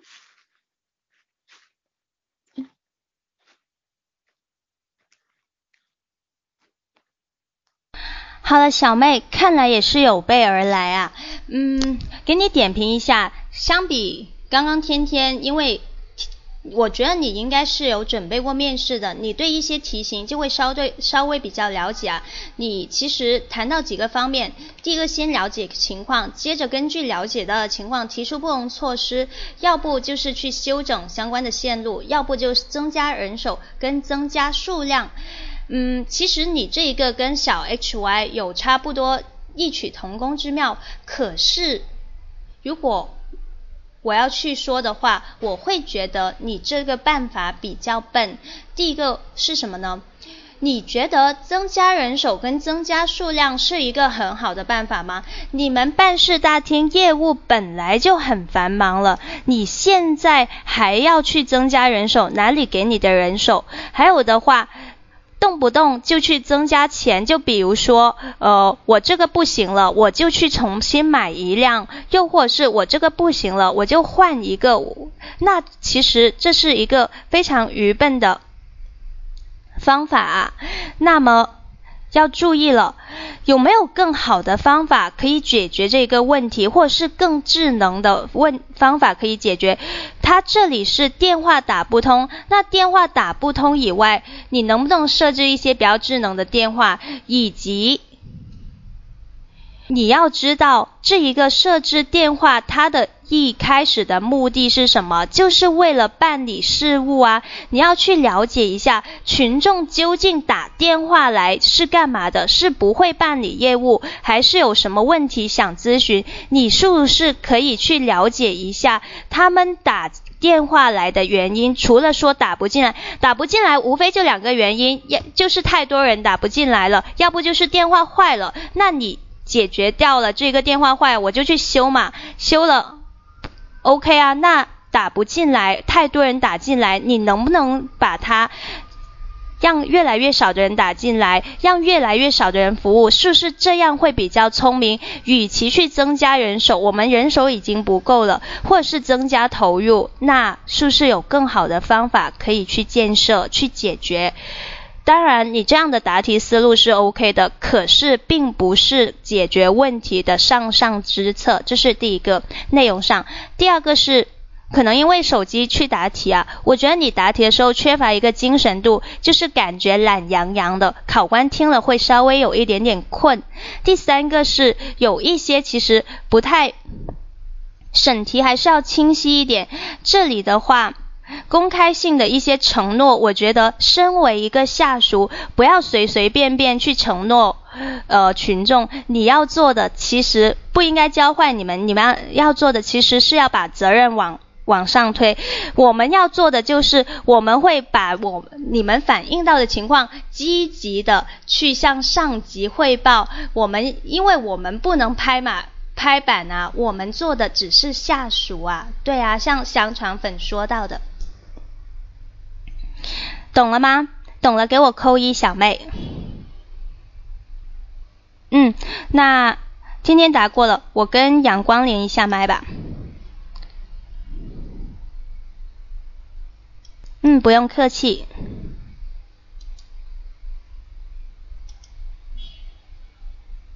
阳光，你已经连麦了，你可以说话了。嗯，好的。现在开始答题。所谓知屋漏者在雨下，知政失者在草野。群众热线电话是政府与群众交流沟通的一个良好的平台。如果领导让我来处理这件事情，我一定会高度关注。首先，群众表示致歉，因为我们的原因让群众的不觉，我会安抚他们的情绪，同时我也会调查他们的呃一些问题，哪些问题没有解决，做好记录工作，以便后续为他们耐心。第二，我会展开调查，对于群众没有打不通的原因进行一个调研，呃，是我们电话没有打进来，群众打错电话，呃，或者是群众不。对我们的并不太细，这些原因，呃，从以下几个方面来解决。首先，呃，如果是我们的电话问题，那么我们会及时联系商家来维修，以便群时的通。第二，呃，如果是我们人员的一些服务态度或者是意识不够强烈，没有及时的接及时的接接通，那么我们我们也会对单位的人员。培训来提高他们的服务意识。第三，如果是我们比较繁忙，以至于群众不能及时的，那么我们也会改进技术，提高通过的网问政以及一些微信、微博的公众号，就可以让群众通过其他途径来寻求政府的帮助。最后，我会将这些呃解决的方法来向呃领导积极的建议，以争取领导的支持。我相信通过我们的努力，一定能够得到群众的点赞。以上是我对这题的看法。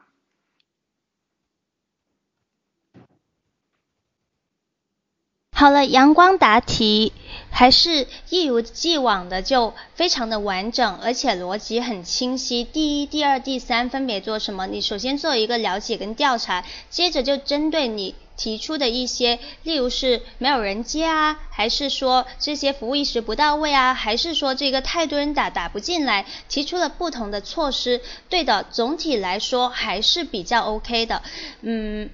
提几个建议，第一个，其实我觉得你的第二点其实假设的不太到位。你说是大家接的比较慢，或者是没有人接，它这里是打不通，而不是说没有人接，这是两个概念，不要将它混淆起来。对啊，我觉得这里是不一样的，它打不通，其实就两种可能，要不就是太多人打了，它，嗯，这个电话忙。然后另外一种就是电话给坏掉了，电话故障，所以是不一样的，要分清楚这两个概念。我觉得审题还是要自己多留个心眼，多清晰一点就比较好。因为我是学中文的，我对字眼这些是特别抠的，所以这是一个。第二个我要提的一个建议就是，除了说。除了说你谈到的在这个微信、微博去办理业务以外，那这一个电话的问题你怎么解决？你还是没有解决很多人打电话的这一个问题啊！就假如很多人打电话进来的时候怎么办？这一个其实每天大家都在经历，或者是你们要善于去发现身边的事，你们答题的时候就会经常可以运用到。你们要有一个亲身的代入感。假如你打个电话去政府的服务热线，你们是不是一般听到的就是普通话服务，请按一；英语请按二。接着你们听到的很多很多功能的选项，而不是仅仅像这一个。对了，阳光说到了，是一个智能的服务，打错电话不可以吗？可以，这一个也可以啦。可是我觉得群众抱怨打错电话，打错电话这个概率非常的小，一个人可能打错，但如果很多人抱怨的话，成为一个问题，我觉得就这就不是个例的问题啊，是很多人的问题，就没不能用。所以的话，所以这一个只是一个个例了，就不要将它放大化。我觉得打错电话是有多笨啊！而且政府服务热线一般都很好记的，什么幺二三四五啊、幺二三幺五啊之类都很好记的。那我跟大家分享一下，如果我去答这一道题，怎么样去答？圣人无常心，以百姓心为心。因此，我们要积极的践行政府的服务职能，真正为群众去排忧解难。针对题目中的情况，我会采取以下措施办好：第一，收集数据，分析原因。我会对办事大厅咨询问题的数量、种类、频次和长波。打电话号码的这一些人群以及他们咨询的问题，这些数据进行一一的分析，了解我们现在咨询热线的现状，并且了解为何群众打电话打不通的原因，是由于拨打人数过多，还是电话自身问题？第二，整理资料，广泛的宣传，把咨询热线的问题涉及到的相关文件。整理成文字、录音、视频材料，通过 QQ 群、微信公众号、官方微博、官网等方式进行广泛的传播，让我们人民群众可以快捷便利的了解到相应的信息，更好的办理业务。第三，智能分流，提高效率，对咨询热线常见的一些问题设置电话录音自动回复，实现语音的分流；对个别疑难的，采取人工服务。第四，创新方式，多样办理，增加网络办理业务，或者在办事大厅多设置一些自动机器自助办理，减轻工作人员负担的同时，让群众少跑少等，并且将办理方式积极的宣传，办理的方法详细说明，张贴在办事大厅等，让群众知晓。希望通过以上几点措施，可以让办理业务更加人性化、科学化。满足群众的需求，提高行政效率。好啦，这是其实我并没有向大家谈论到关于这一个电话休整的问题，又或者是说呃打错电话的这一个问题啊。嗯，为什么呢？第一个，如果你要去假设情况，肯定会有很多很多的情况去假设，那你可以一一对症下药。我要说的是。重点的一些解决方法，或者是不是说短期的一些解决，更多的是在长期来看、长远来看，因为我们不求进攻，不安小就，要放长线才能钓大鱼，这是一个。所以为什么我刚刚说小妹她的方法当然 OK 啊？这是眼前最简单、最快捷的方法，当然也是一个最笨的方法，去增加人手、增加投入这一些。是最快的方法，但是也是最笨的方法。因此，你们去解决这一道题的一个核心是，短期跟长远要相结合，要相去考虑，那才 OK。这一道题最好的做法就是让电话不要响。其实你们在考虑这道题的时候，很多人就会在想啊，嗯，我要让这个月。这一个群众可以第一时间打进来这一个电话，我要让我们的这一些工作人员客客气气、认认真真的去解答你们的电话。哎，我们很忙哎，公务员也是人呐，本来办事业务已经很忙了，你还要我去接听电话，我还要干嘛干嘛的。那我现在是不是已经无暇分身了？所以你要去保证行政效率的话，你要去解决问题，其实最好的做法就是让电话不要响，将这一个办事咨询热线变成冷线。你要让他们可以自己解决掉问题，不用来打电话，也不用来跑办事大厅，这才是一件好事啊！只有这样，才可以真正的去减轻群众的负担，减轻我们的包袱，让我们的办事大厅门庭冷落，让我们的这一个办事热线不再响起，并不是一件坏事，只是意味着哦，大家业务都办好了，哦，大家对我们的业务都没有什么。问题需要咨询，或者是我们的业务办得很好，当然没有什么需要投诉的了。这其实是一件好事啊，不是说人越多越好，或者是电话来的越多越好的。你们要知道这一个误区所在，这是第一个我想谈的。好，因此其实这一道题我是分了几个步骤。首先你要去调查，你要去了解一下为什么大家电话打不通，有很多原因，可能电话坏掉了，可能因为太多人打，所以打不进来，这是一个。接着的话，你要对这一些打电话进来的东人问的问题进行相应的分类整理，把他们。问的那些问题涉及的东西啊，文件，你在各个这些微信、微博，甚至是官网公布，让他们了解嘛，他们看见了就不会来打电话了。这是，所以这是要把这一个内容展示给大家看，通过各种渠道把这些内容传播出去，这是第二个。答题点，第三个是解决这个电话问题。一方面呢，你可以依托个人的智慧；另外一方面，你可以用智能啊。现在机器人都有了，你看我们智达也有机器人呐，有呃这一个面向面试小班咨询群，那电话。智能很多吧，什么幺二三四五啊，幺零零八六啊，这些都是采取很多的是一些智能服务。对一些常见的问题，你就进行一个电话录音嘛，让他们自己按一二一二三四五去解决就好了。对于一些不能解决的，才采取人工服务嘛，这是一个很简单的方法。但是我没有听到有人去答这一个，没有下一道题了啦。帽子怎么套？随便套啊！这是关于民生问题，关于群众问题，所以我就套了一个“圣人无常心，以百姓心为心”啊！我们要积极践行政府的服务职能，去为我们群众排忧解难呐。